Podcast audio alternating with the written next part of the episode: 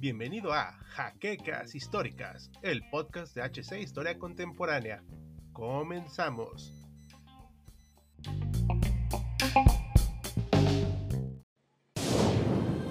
Bienvenidos a HC Historia Contemporánea, la página histórica por excelencia.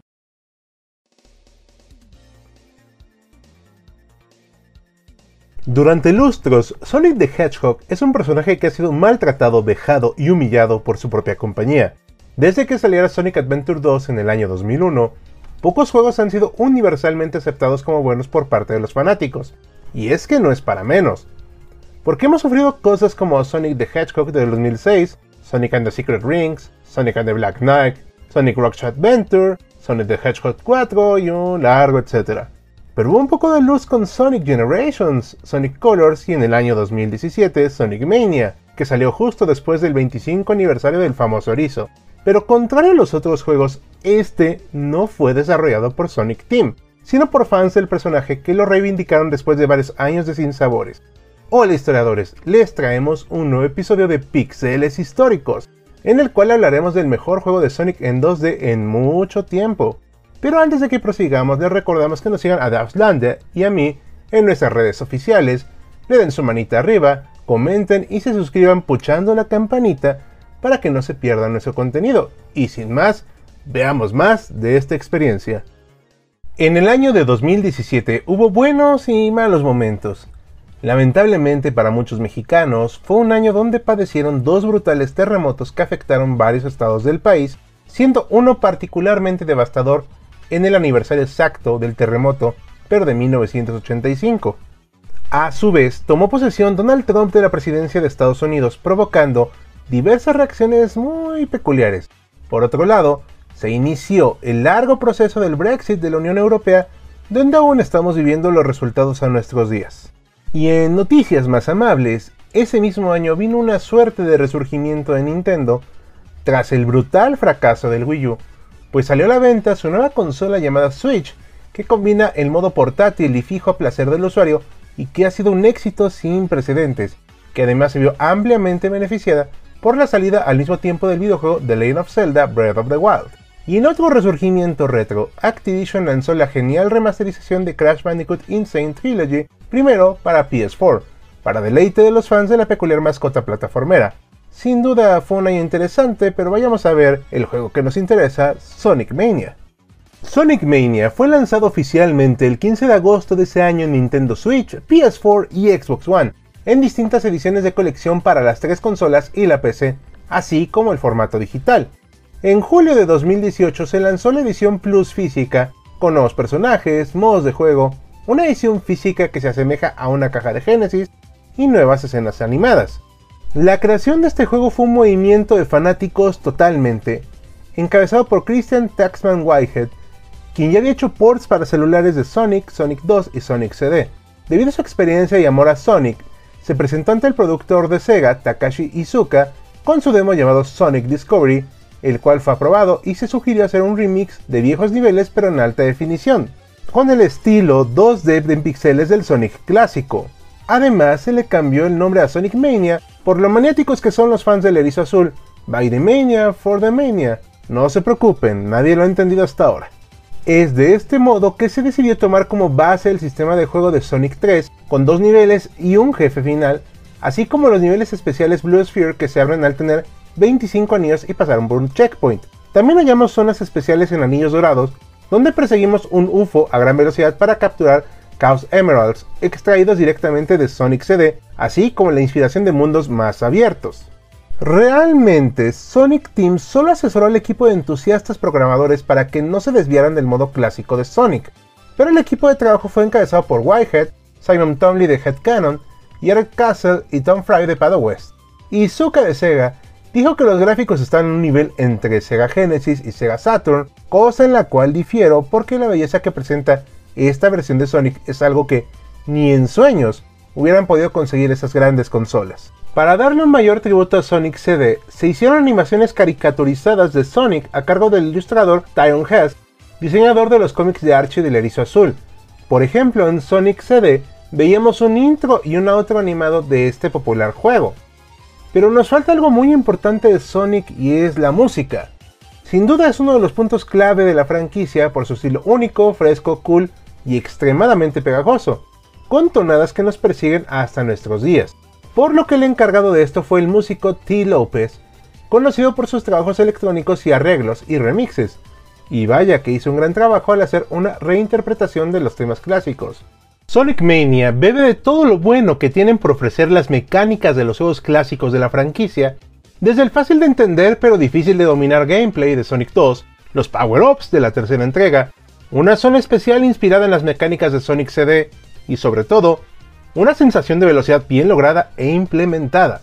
Sumada a la maestría mecánica del juego respecto a las entregas anteriores, también se le añadió una nueva habilidad llamada Drop Dash, la cual consiste en poder cargar un Spin Dash mientras estamos en el aire, un aditamento sencillo, pero que puede ser especialmente útil para más de uno de los jefes y desde luego para movernos con mayor velocidad en los niveles. Sin duda alguna, Sonic Mania es divertido, endiabladamente rápido y satisfactorio de controlar, pero ¿cuál es la excusa para traernos hasta este punto? ¿Qué hay de la trama? Bueno, la misma es bastante sencilla empezamos una nueva aventura tras lo sucedido en Sonic Knuckles, con el fin de rastrear una misteriosa energía desconocida, de la cual el Dr. Robotnik, Eggman para los amigos, ya está enterado, obviamente, llegando al punto de origen del enigma antes que nosotros, y que tras extraerlo, nuestros protagonistas son enviados a Green Hill, reiniciando el eterno conflicto entre el erizo rebelde y el científico de anatomía extraña. El punto central en esta aventura, como seguramente ya lo dedujeron, es este extraño mineral denominado como rubí fantasma, el cual permite hacer saltos a través del espacio y el tiempo, además de poder dotar a ciertos personajes de un gran poder, como es el caso de los Hardboiled X, un grupo de cuatro carismáticos robots creados por Eggman que, tras haber sido expuestos ante el poder de la mencionada piedra, reciben un auténtico bufeo respecto a poder e incluso carisma, una vez más, es turno del erizo más rápido del mundo arrebatarle a Robotnik este gran artefacto. La trama, si bien es sencilla como el resto de las entregas clásicas de la franquicia, es la excusa perfecta para pasearnos por un popurrí de niveles clásicos junto a un puñado de datos originales que son sin duda la joya de la corona, pero que todos y cada uno se destacan por su excelente diseño de nivel. Desde la primera zona, la más emblemática de la franquicia, ya podemos sentir que estamos ante lo que es un mejorado al concepto original, pues cada zona por la que pasamos es ahora más grande, tanto a lo largo como a lo ancho, por lo cual tenemos una gran cantidad de espacio en la cual podemos correr libremente sin mirar atrás, pero podemos hacerlo.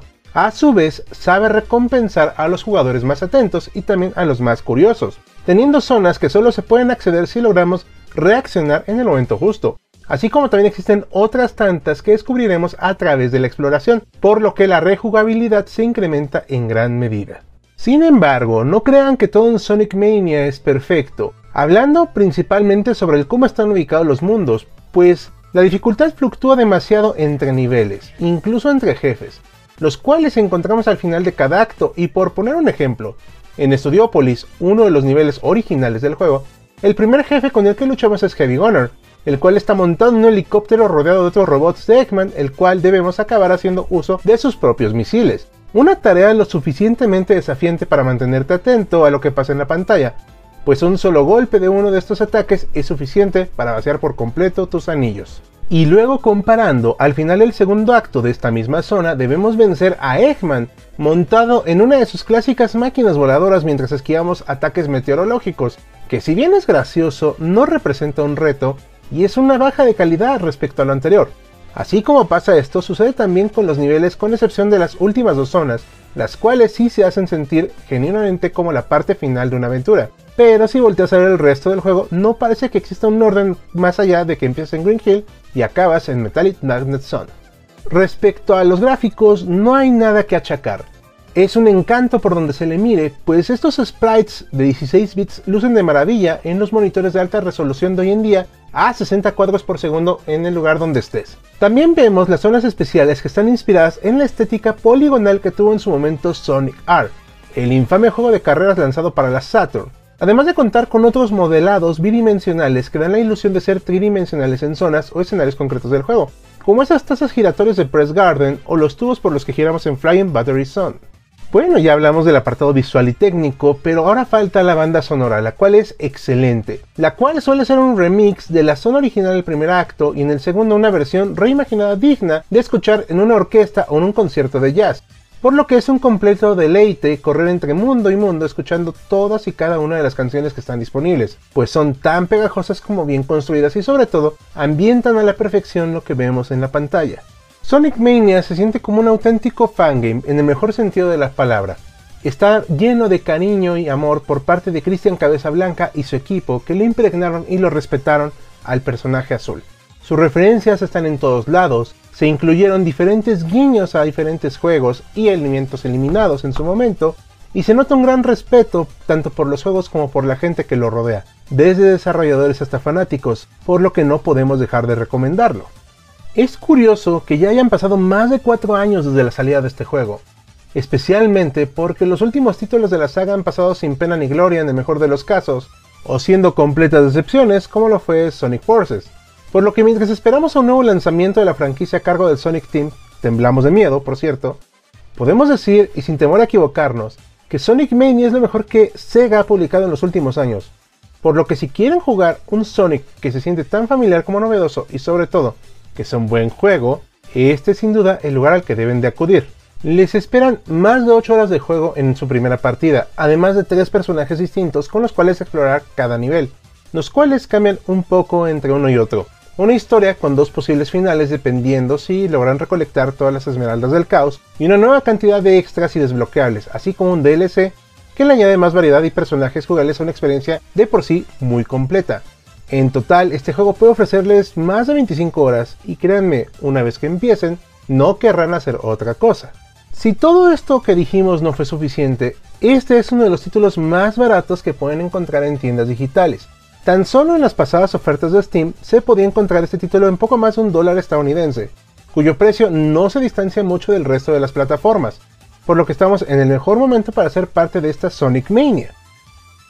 Y esto es todo por esta nueva entrega de Pixeles Históricos. Como siempre nos acompaña Hal, quien nos invita a darle like y compartir el video si es que les gustó.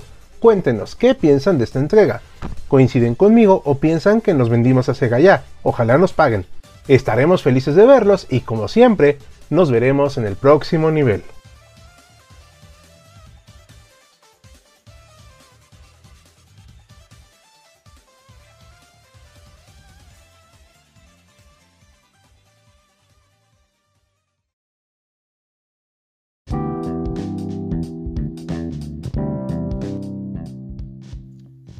esperamos la siguiente semana en un nuevo episodio de Jaquecas Históricas, el podcast oficial de HC Historia Contemporánea.